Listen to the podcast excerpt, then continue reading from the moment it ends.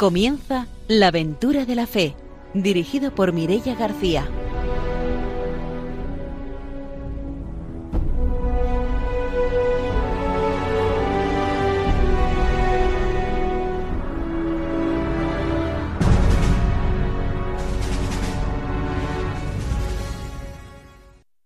Muy buenas noches desde Radio María. Empezamos un nuevo programa de la aventura de la fe. Buenas noches. Está con nosotros, como siempre, el padre don Arturo García. Bienvenido. Muy buenas noches. Bienvenidos todos los radiantes que están aquí escuchándonos. Una alegría de poder animar la fe y la misión eh, en toda España. Saludamos también a Ramiro Fauli. Buenas noches.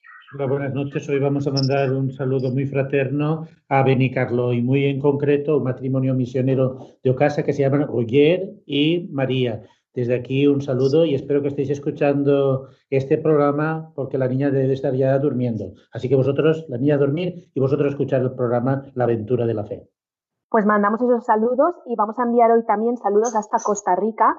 Eh, saludos para Jesús Marín Valverde, que nos mandó un correo electrónico diciéndonos que nos escucha, que escucha desde allí nuestro programa de la aventura de la fe y que le gustó mucho la entrevista que le hicimos a Monseñor Bartolomé. Así que le mandamos esos saludos y le recordamos que nos pueden escribir al correo electrónico la aventura de la fe arroba radiomaria.es, también igual que ha hecho Jesús para contarnos las cosas que les gustan de nuestro programa. Saludamos también a nuestro invitado de hoy, que es el padre Fernando Barrufet, misionero valenciano en Argentina. Buenas noches, bienvenido. Buenas noches. Muchas gracias por la invitación. Ha sido una gran sorpresa, la verdad. No me lo estaba.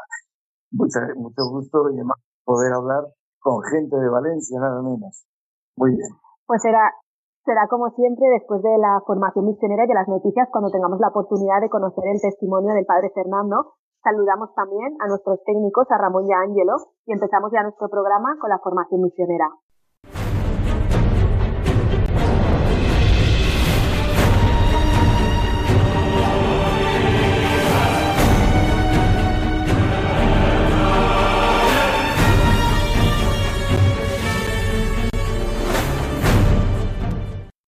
El padre Arturo García nos trae la formación misionera.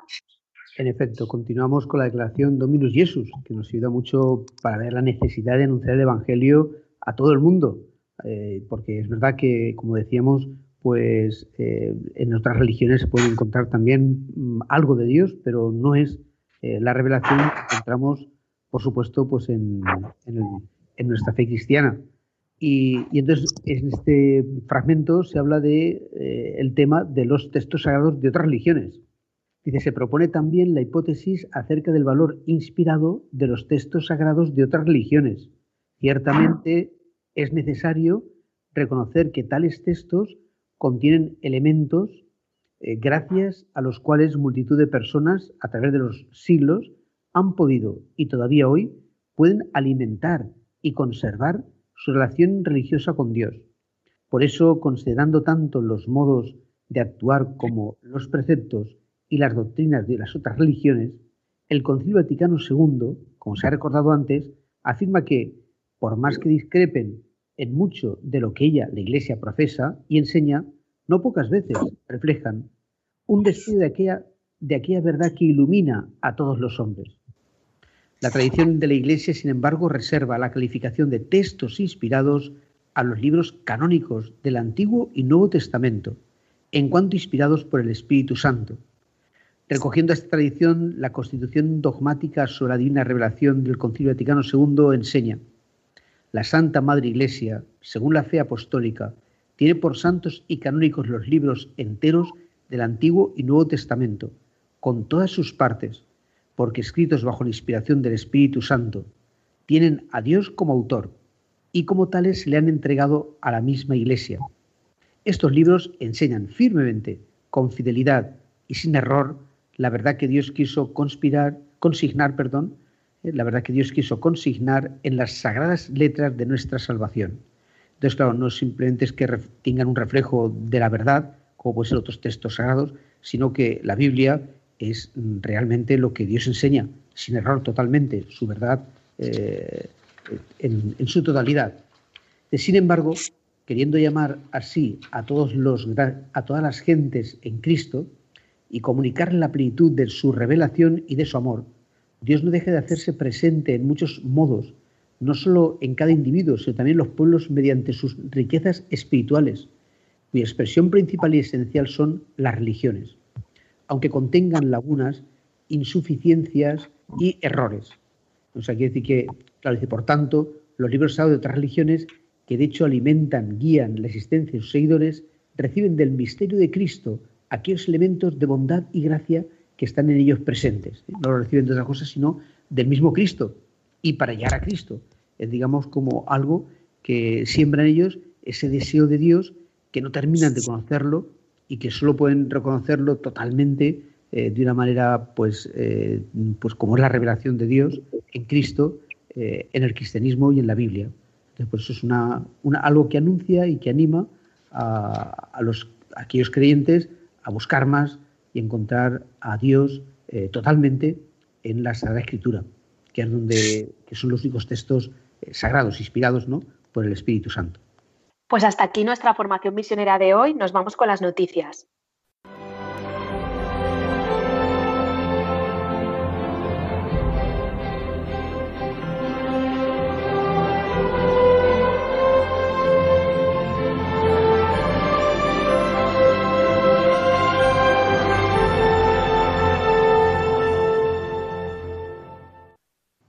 Ramiro Fauli nos trae las noticias misioneras. Bien, traigo dos noticias. Una que viene desde el Vicariato de Iquitos, en Perú, 7.000 radios para el Amazonas, en esta región donde se van a producir allí mismo estos equipos. El proyecto que lo llevan adelante los padres agustinos busca mejorar el acceso de los estudiantes a la educación básica, ofreciendo clases a través del Ministerio de Educación por medio de la radio, a través de un programa de Aprendo en Casa. Así, este programa está financiado también parte por la comunidad y parte por el ministerio y llegará a 7.000 familias, donde se van a capacitar también 200 docentes que prestarán su apoyo en estas clases. Una de las cosas interesantes del proyecto es que los propios aparatos de radio los van a construir allí mismo en la selva con elementos reciclables. Así pues, un programa educativo y totalmente consistente con el medio ambiente. Desde aquí, pues animamos a las iniciativas que se están desarrollando en todo lo que es el corredor amazónico. Ya tuvimos la oportunidad de contactar también con algunos compañeros que están trabajando en esta zona tan necesitada del Amazonas.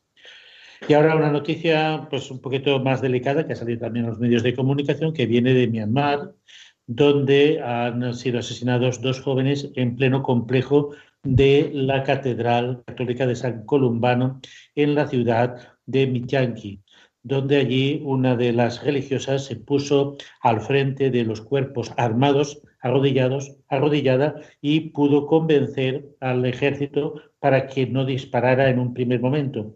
Pero lamentablemente, a pesar de la acción de esta religiosa y del obispo emérito de esta diócesis que intercedieron por los manifestantes, después las fuerzas del orden público se desplazaron eh, tuvieron la desgracia de alcanzar a dos jóvenes, bueno, a nueve jóvenes, dos de ellos murieron, siete resultaron heridos.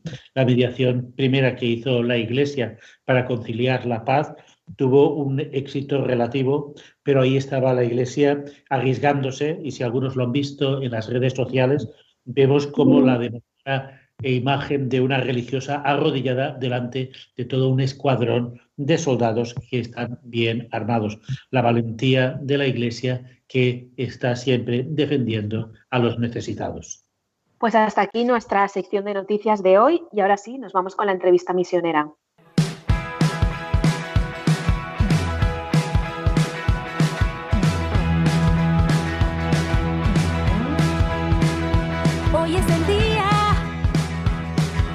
dame tu libertad, te abro de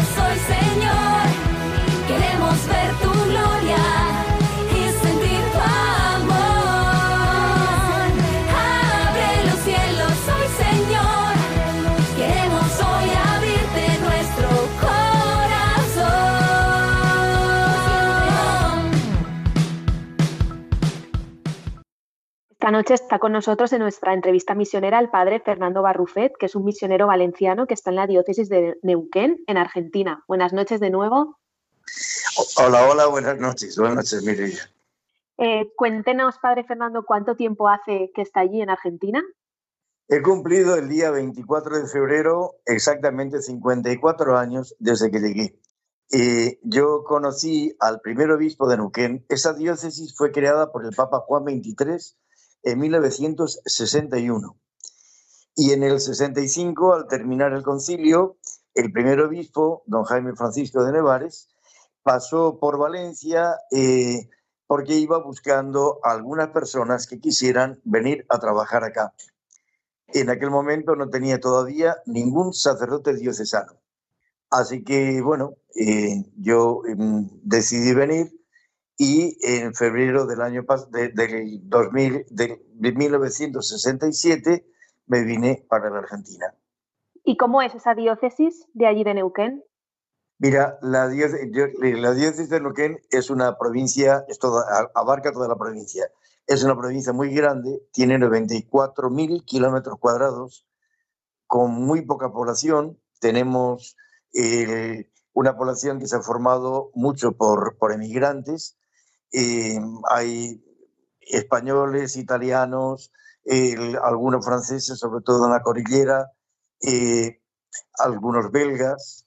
Entonces, bueno, hay una, una, mezcla así de gente y gente que ha venido de todas las, del resto del país y de los países vecinos. Chilenos tenemos muchísimos, paraguayos, bolivianos, porque acá en esta provincia se encontró petróleo y entonces es un centro donde, sobre todo ahora, un lugar que le llaman Vaca Muerta, están haciendo el fracking y están sacando, pues eh, es uno de los lugares más importantes en el país para la producción de petróleo y de gas. Y eso, eh, más grandes obras hidráulicas que se hicieron en la década del 70, finales del 60, comienzos del 70, atrajo a muchísima gente. Así que han nacido pueblitos, pueblos pequeñitos, por ejemplo, uno que se llama Senillosa, a 40 kilómetros de aquí, eh, que nació con las esposas de las, y los niños de los, hombres que estaban trabajando en la gran represa de El Chocón, que se llamaba El Milagro del Siglo, porque era realmente una presa muy, muy grande. Entonces, bueno, nuestra provincia tiene la parte donde está la ciudad, la capital, eh, es la cabeza del Alto Valle, se llama, del Río Negro y Neuquén, donde eh, los españoles y italianos que vinieron se dedicaron en pleno desierto, como era, a hacer eh, campos de cultivo, especialmente puestos frutales. Aquí sale muchísimo la manzana, es lo, más, la, fruta más, más cultivada, la manzana, la pera, otras frutas, pero sobre todo es la manzana y luego han empezado hace pocos años con vides, así que hay varias bodegas famosas que están, que están eh, ahora eh, produciendo y venden el vino incluso a otras partes del mundo. El centro de la provincia es desértico. Hay una sola población importante que se llama Cutralcó, son nombres mapuches. Cutralcó significa agua de fuego, porque ahí es donde se encontró el petróleo por primera vez y está eh, toda la, zona esa, desde la zona del desierto, es donde está el petróleo. Y luego ya viene la cordillera, la cordillera de los Andes, que claro, es una, una maravilla el ver la cantidad de lagos, de bosques. A mí me mandaron de párroco ocho años, estuve en una población que se llama San Martín de los Andes, donde estaba en la parroquia San José, la parroquia del centro, hay dos parroquias nada más, y y claro, era es un lugar muy, muy, muy lindo por todos los bosques, por digo, los lagos cuando llegaba la época del otoño, es una maravilla ver los distintos colores que tiene la, la, vegetación. Y bueno, eh, junto a la población de origen europeo, mucho, eh, tenemos los autóctonos que serían las comunidades mapuches.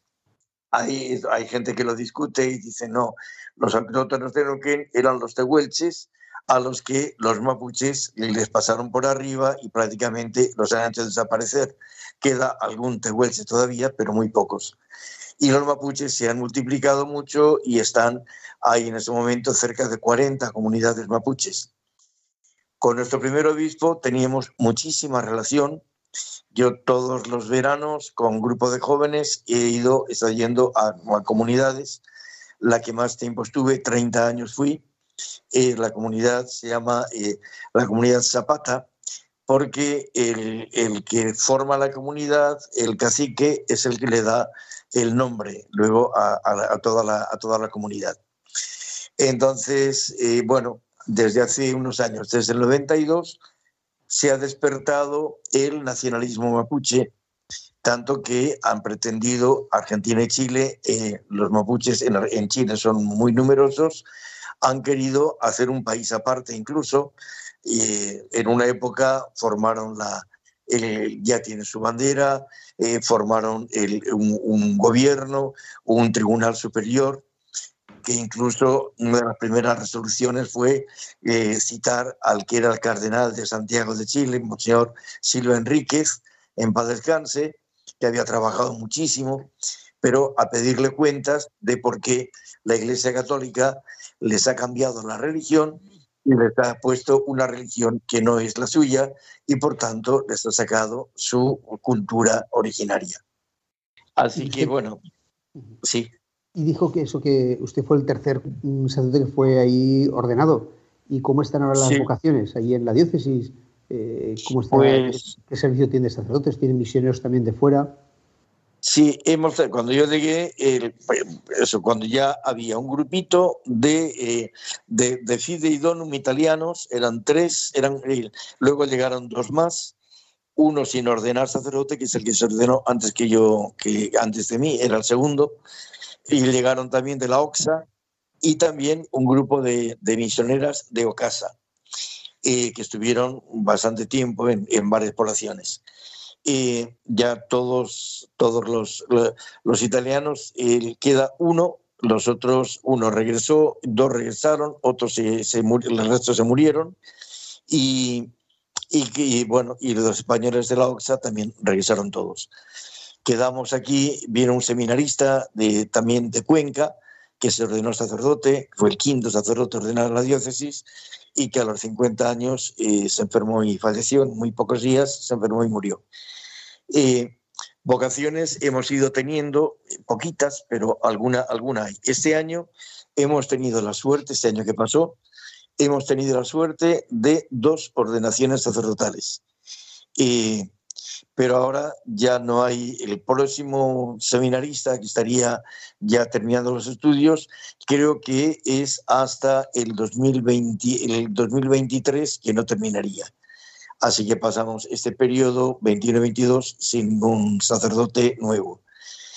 En, total, en la diócesis, eh, entre diocesanos y religiosos, somos 52 para toda la, para toda la provincia. Eh, sobre todo los que están en la cordillera, pues tienen un montón de, parajes para, eh, para recorrer, con todas las dificultades que ahora ponen especialmente los mapuches, porque por ahí no te dejan entrar. Yo cuando fui a San Martín de los Andes, lo primero que hice fue ir a contactarme con las comunidades. Y, por ejemplo, uno de los caciques, los lonco, se dice, me dijo, acá no queremos que vengan ni, ni sacerdotes ni pastores. En otra, otra de las comunidades, eh, que la más grande, los Currinca, y con el cacique tuve una serie de, de desencuentros, porque eh, hacíamos, un, estaba ya organizado desde que yo llegara, una peregrinación el Día de la Inmaculada hasta una población muy bonita, un paraje muy bonito que se llama Quilaquina, donde cuando empezó el problema de límites con Chile y ya estaba a punto de estallar la guerra, un concejal de la ciudad en una, en una pequeña gruta que hay puso una imagen de la Virgen. Y entonces desde la parroquia organizaron cada año una peregrinación pidiendo por la paz entre Argentina y Chile. Bueno, eh, cuando yo llegué, salía por, por, una radio invitando a la peregrinación y me vino el, el lonco con varios de su, de su comunidad para reclamarme que yo iba a pasar por su territorio sin haber pedido permiso. y entonces me, me obligó, me, exigió que le hiciera una nota pidiendo permiso para pasar. Y cada año he tenido que escribir, ocho años estuve, de escribir la nota pidiendo permiso para pasar por el territorio. Y el último año vino otra vez con, con gente de su comunidad para decirme que no permitía más el paso. Y entonces tuvimos, bueno, un poco de, de, enfrentamiento.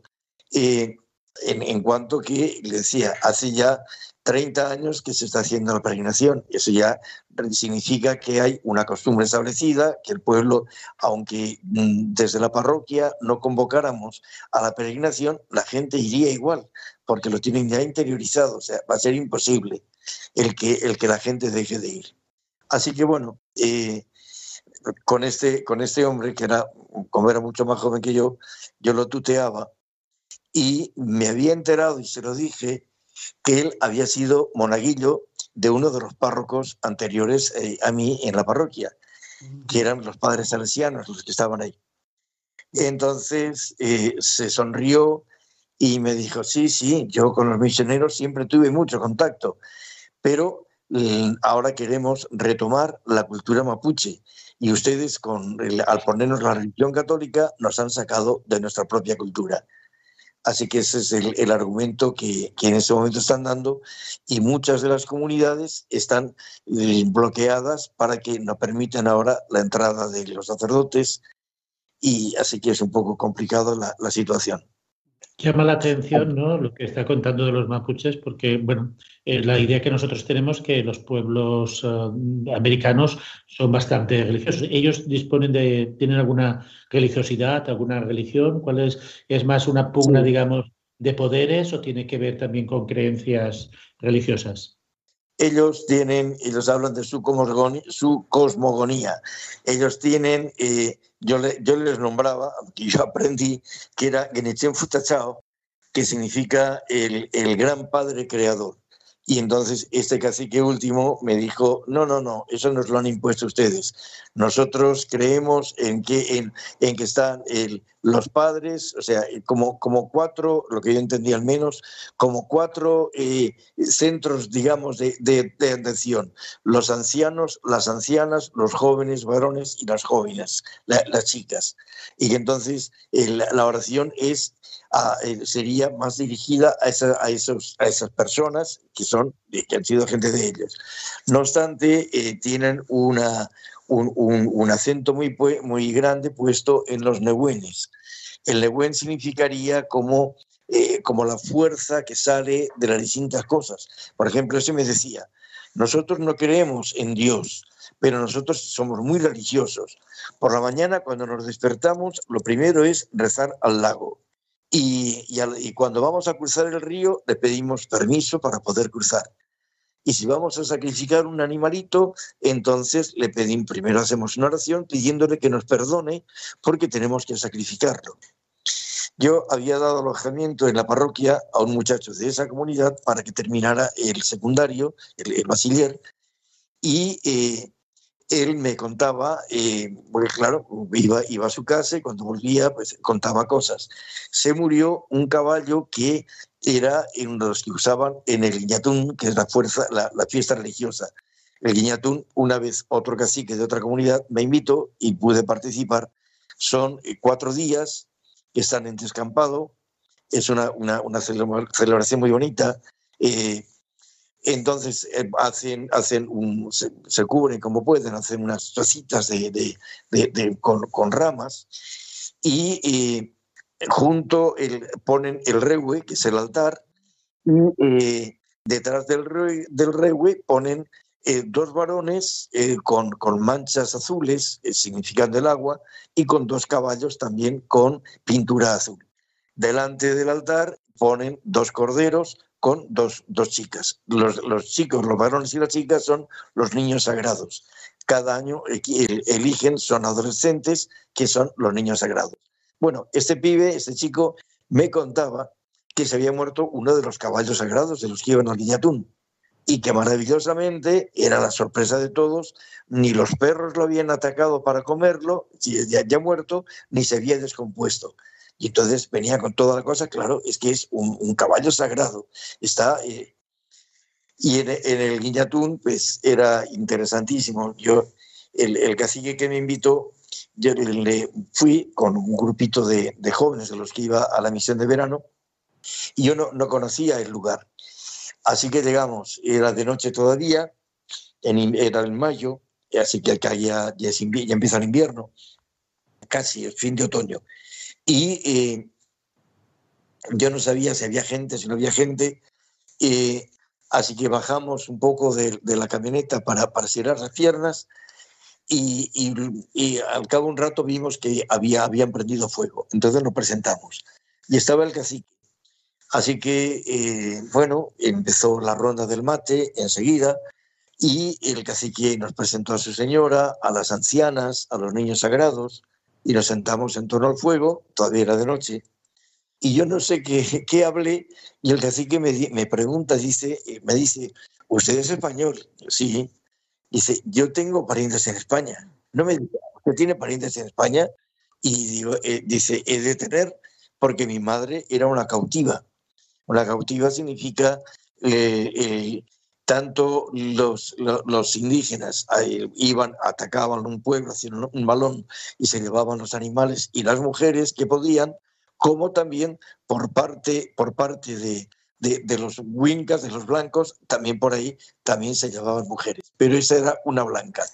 Dice que cuando él ya era muchachito, aparecieron dos mujeres blancas, rubias, que habían estado buscando a su madre y que por fin la habían encontrado. Y se la querían llevar.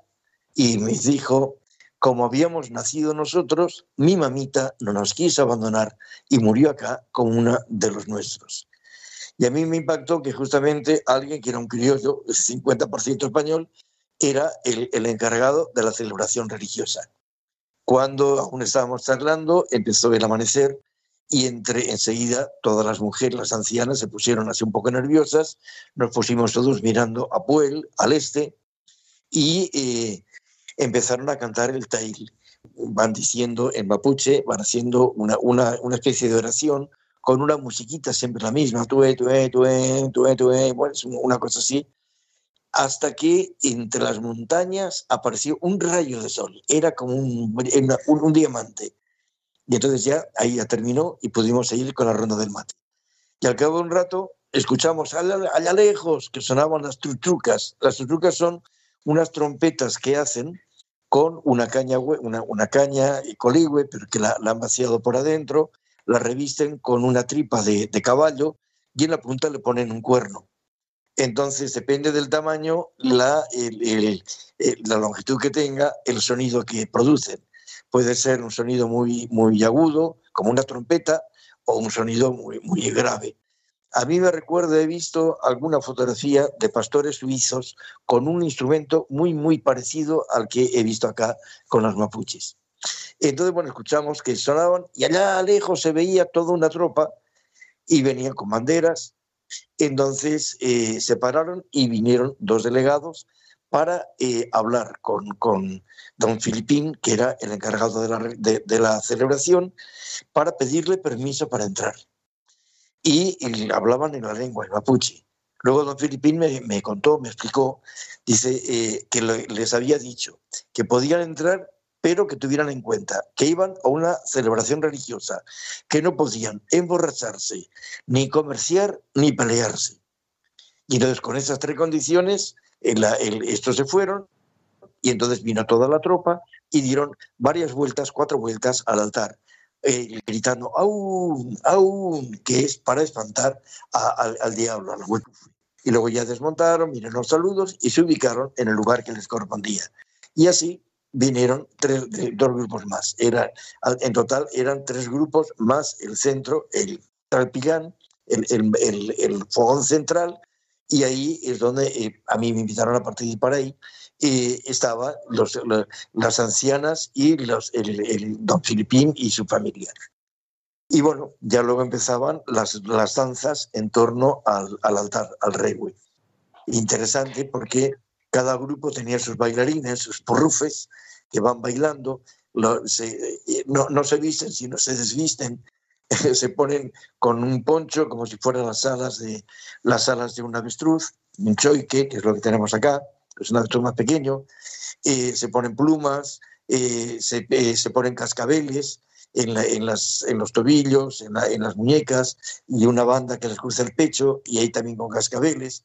Bueno, y así es como van, como van, como van haciendo toda la ronda en torno, en torno al altar.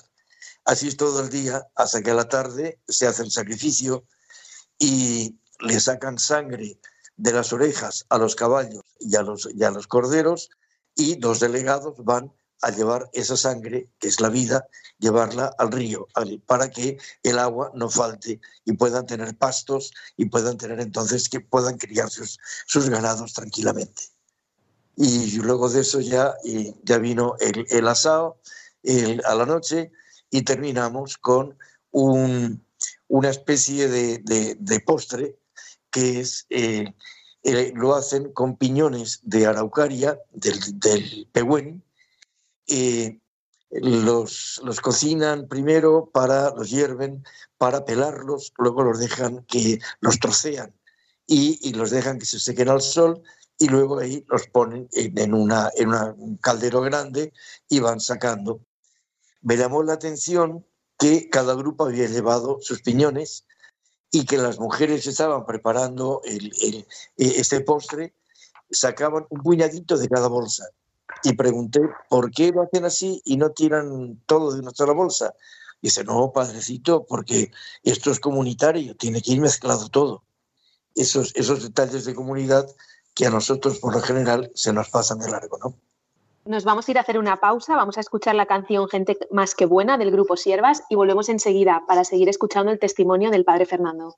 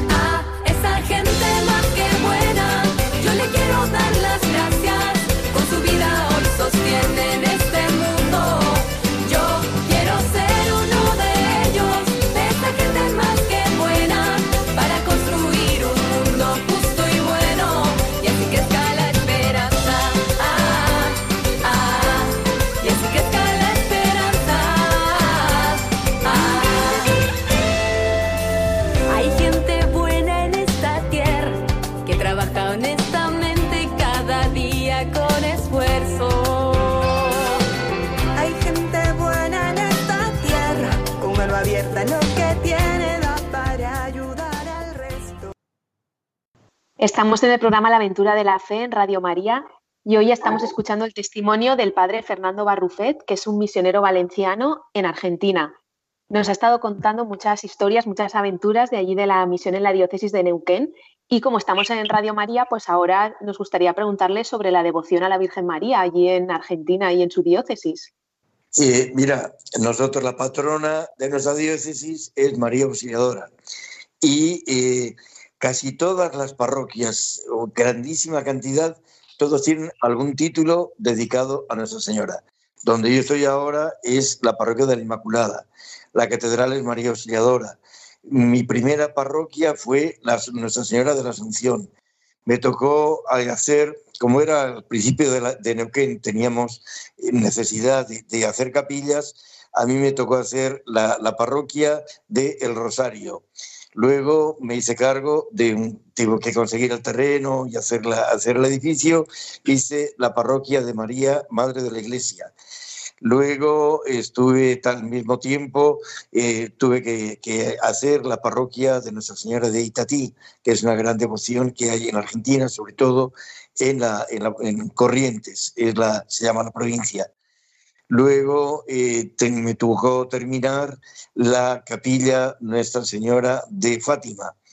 Eh, hice otra nueva en otro barrio y que se llama Nuestra Santísima Trinidad y Nuestra Señora del Neuquén, que fue un título que lo pusimos nosotros, no había ninguna imagen.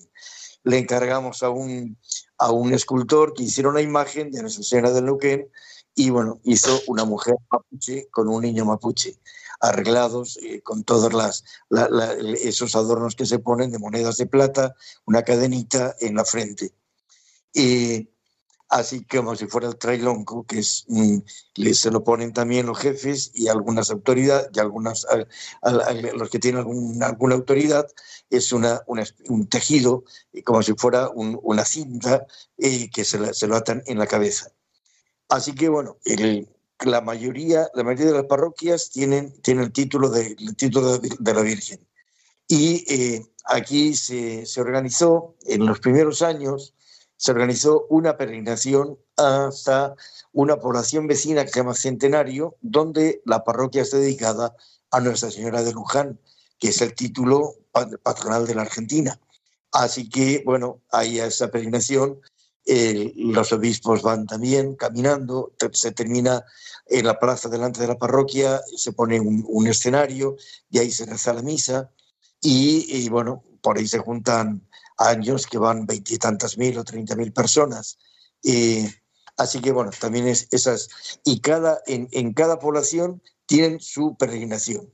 Yo nombré antes la peregrinación que desde, desde San Martín de los Andes hacíamos hasta Quilaquina, pero por ejemplo otra población que se llama Zapala van, eh, hacen casi 10, nosotros 18 kilómetros y ellos hacen más de 20 kilómetros para ir también a un paraje donde han levantado un altar a la Virgen y la gente van por ahí eh, a, rogarle. O sea, tienen la, devoción a la Virgen es, eh, está muy metida, gracias a Dios. Yo creo que incluso nos ha servido en algún momento para gente que eh, los estaban de alguna forma enganchando grupos evangélicos. cuando ha llegado el tema de, la devoción a la Virgen, eh, eso les ha servido para decir, no, no, a mí, a, la Virgen María es mi madre, a mí no me la saca nadie. Así que bueno, en ese aspecto yo, yo creo que, sí, eh, está bastante arraigado en, en nuestra diócesis todo lo que hace a la devoción a Nuestra Señora. Yo quería preguntarle sobre la evolución. Usted llegó hace 54 años en una iglesia que estaba incipiente y bueno, ahora pues ha pasado mucho tiempo, usted diría en barco y todas esas cosas, el mundo ha cambiado. ¿Cómo ha cambiado la realidad de la diócesis y la realidad de, la iglesia? Sí, el cambio es brutal, es tremendo. Nosotros en la primera, en la primera época, con nuestro obispo, eh, apenas sabíamos que había algún, algún, tipo de problema social, inmediatamente o, él nos convocaba o nosotros acudíamos directamente al obispado para decir eh, ¿qué, decimos como iglesia. Y entonces sacábamos algún comunicado de prensa que lo leían, los, lo leían en las radios y el obispo tenía la, misa por radio eh, desde, desde, la catedral todos los, todos los domingos a las 8 de la mañana entonces, eh, había una participación así muy grande y la voz de la iglesia era muy, muy importante. Tanto que ese primer obispo, don Jaime, lo, eh, lo hicieron, el, el, municipio lo hizo cuando pasó a ser emérito, lo nombró el ciudadano ilustre de la ciudad. Yo tomé unos apuntes y me publicaron un librito justamente con este título, ciudadano, un ciudadano ilustre. Entonces, un poco hablando de, esa época, don Jaime y los sacerdotes de la primera época. Luego, eh, con, cambió la situación.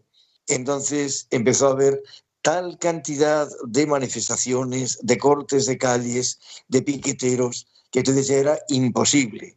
Y hoy mismo, yo esta mañana tenía que ir a rezar la misa al, al monasterio de las Carmelitas y había un corte de, de, ruta, no he podido pasar, he tratado de, de desviarme por medio de, de las sacras, los, huertos, y habían cortado también, así que tuve que, que, regresar para casa y avisarles a las monjas que no podía ir a rezarles la misa hoy.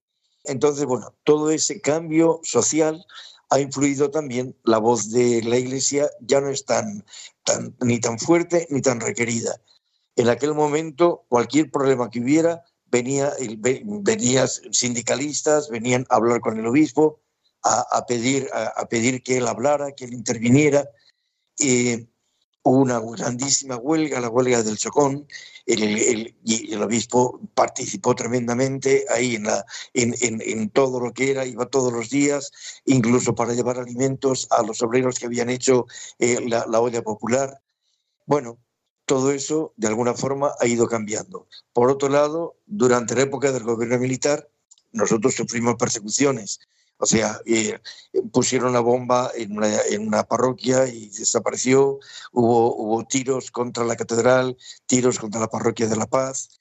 Y teníamos el, tel el teléfono, en aquella época no, no había muchos teléfonos, pero el teléfono del obispado estaba, estaba eh, controlado. Yo incluso pude conocer luego, predicando un cursillo de cristiandad, un hombre que dijo, yo era el que tenía que controlar el teléfono del, de, del obispo.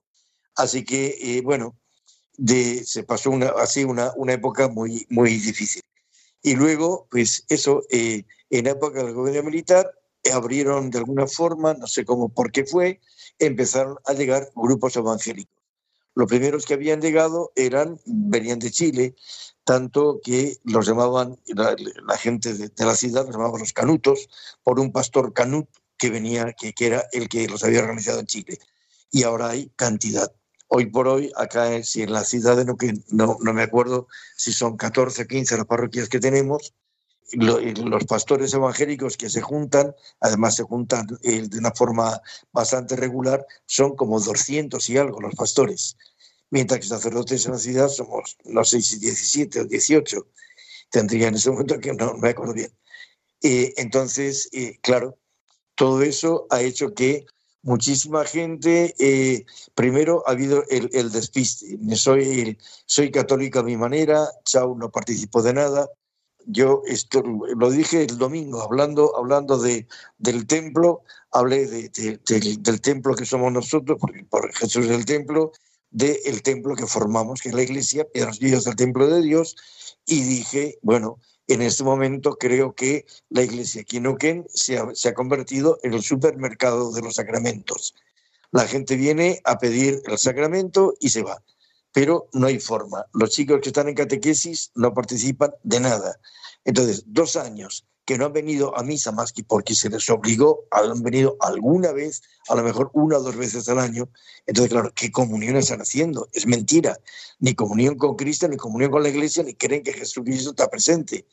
Y los bautismos, lo mismo, se dan las charlas de bautismo y, la gente sale, uy, qué, qué bien, padre, qué lindo, qué lindo el bautismo y nunca más y bueno, el número de casamientos ha disminuido mucho y hemos tenido incluso hasta una campaña por televisión, por televisión no, por internet, eh, donde eh, daban todos los datos de los obispos y un modelo de carta para pedir la apostasía. Y hemos tenido varios casos de gente que han pedido ser, el salir de la Iglesia Católica. Ahora con el tema de la ley del aborto, por ejemplo, que hubo una división muy grande y por fin ha salido aprobada la ley del, aborto, del aborto, entonces muchos de los que de los que probaban con el pañuelo verde pro, eh, luchaban para que se aprobara esa ley, bueno, salían por televisión diciendo a mí la Iglesia Católica no me interesa, a mí no me representa, yo estoy a favor del aborto y la Iglesia Católica no, entonces punto, se acabó, no quiero saber más nada. Así que estamos en este momento, un momento difícil. Incluso mira, en el monasterio de Carmelitas, eh, en cuando llegó, llegaron las monjas, yo ya era sacerdote varios años, y eh, bueno, empezó a crecer, tanto creció que se dividió por la mitad el, la comunidad y fueron a fundar un monasterio en Bariloche, a 500 y pico kilómetros de acá. Y volvió a crecer la comunidad y se volvió a partir y formaron el nuevo el monasterio nuevo en, en Viedma, que es la capital de la provincia de, Río Negro. Y ahora, en ese momento, nos quedan cuatro monjas. Entonces, ni han entrado, ni y, han salido algunas. Y entonces, ¿qué ha pasado? De, de, la época gloriosa que vivimos, fundar desde acá, que, que salieran dos monasterios más. Entonces, estamos en un momento así de, crisis. Yo tengo, además de esa parroquia, una capilla que depende de aquí, en, lo que fue un, una toma. Yo, desde, desde la parroquia donde estaba antes, el barrio se llama Barrio Altabarda, en María Madre de la Iglesia, yo veía las tomas, incluso hasta fui yo mismo a tomar un terreno, porque todo el mundo iba a tomar terrenos.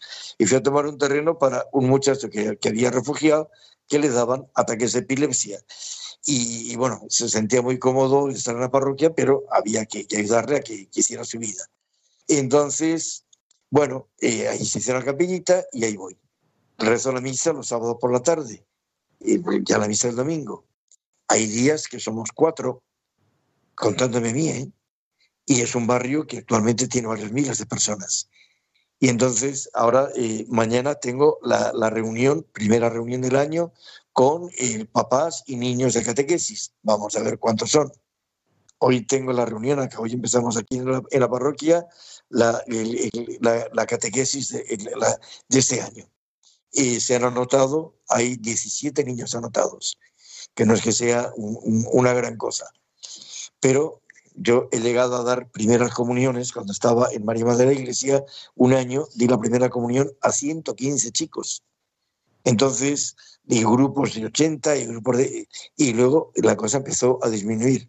Teníamos organizado en aquella época los, los, cuatro años de perseverancia. Los chicos que hacían la comunión los invitábamos a perseverancia.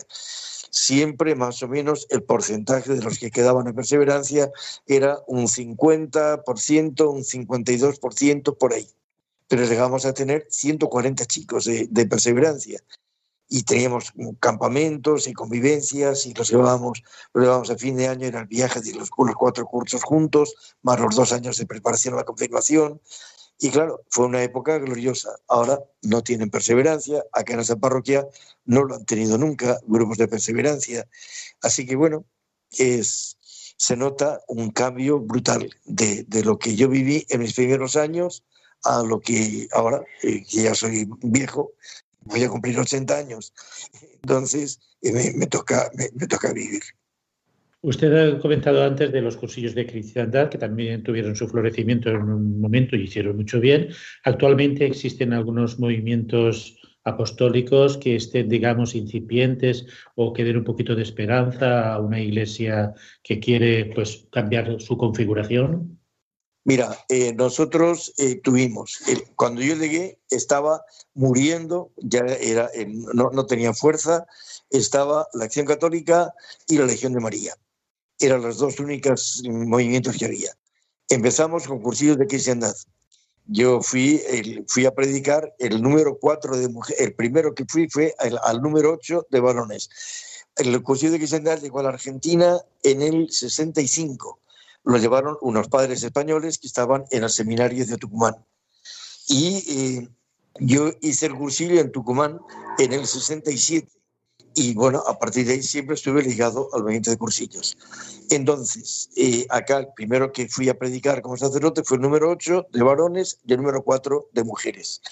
Y eh, seguimos haciendo cursillos. Pero claro, en aquella época también había cantidad de gente, nos tocó en alguna oportunidad tener que dividir en dos el grupo y ya que había un equipo preparado, entonces decir, bueno, dentro de, 15 días largamos el otro cursillo. Y hoy no, hoy ha habido, ha habido cursillos donde había más gente en el equipo que, que, los que participaban. Pero no obstante, seguimos con cursillo. Pero después del cursillo apareció eh, apareció el movimiento de Soledad Mariana, fundado por el que es actualmente el abad de, de, los, de los cistercienses y que fue además superior general cuando le tocó nada menos que la, matanza de los monjes en Argelia. y Bernardo, el, padre Bernardo. El, llegaron luego otros, llegó el, movimiento carismático con el tiempo, entonces están también llegó un movimiento que se llama La Palabra, el movimiento de la palabra, que no está extendido por todos lados, pero está en, estando yo en San Martín, intentamos, empezamos, y, no sé cómo, cómo ha quedado, con el movimiento Alfa, los cursos Alfa, que en España están también. Incluso me puse en contacto y me invitaron a que fuera algún, algún encuentro, pero claro, imposible. Así que serían, eh, hoy por hoy creo que son, bueno, está los focalares, el movimiento de los focalares tiene bastante fuerza.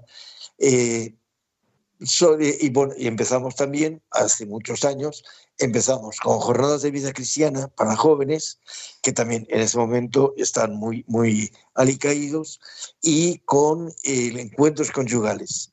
Y encuentros conyugales ha ido permaneciendo en el tiempo. Yo creo, este año por la pandemia no se pudo hacer nada, pero en años anteriores y se, han, se, han, se han hecho varios encuentros conyugales. Creo que es lo que hay en ese momento de movimientos movimientos así nuevos que yo sepa no, no hay. Pues llegamos ya al final de nuestro programa de hoy de la aventura de la fe. Muchísimas gracias, Padre Fernando, por haber estado desde Argentina con nosotros esta noche. Bueno, gracias a ustedes por haberme invitado. Realmente, lo que les decía al principio, eh, fue una, una sorpresa muy grande recibir la, la invitación, pero realmente un gusto el, el poder compartir un poco lo que uno ha vivido acá y, bueno, si, si este, este programa sirve para, para despertar nuevas vocaciones. Yo una vez fui a, en un viaje a Valencia cuando estaba, estaba de, obispo don José María, le fui a pedir a ver si podría enviar a algún sacerdote para Neuquén. Y me dijo, mira, yo, eh, si alguien me pide, iré. Eh, o sea, le permitiré. Pero eh, sacar yo directamente alguno, no, porque yo también en nuestra diócesis también eh, no tengo tanta abundancia de sacerdotes. Pero claro, comparando como estáis vosotros a como estamos nosotros, es una diferencia muy, muy grande. Bueno, muchas gracias a todos por un saludo muy grande y que el Señor los bendiga los guarde y la Madre de Dios nos tenga todos bajo su amparo. Muchas gracias. Pues despedimos al Padre Fernando, a nuestros colaboradores y les recordamos que en la aventura de la fe volvemos dentro de 15 días. Mientras tanto, nos pueden seguir en las redes sociales, en Twitter, en Facebook y también pueden contactar con nosotros a través del correo electrónico laventuradelafe.es. Buenas noches.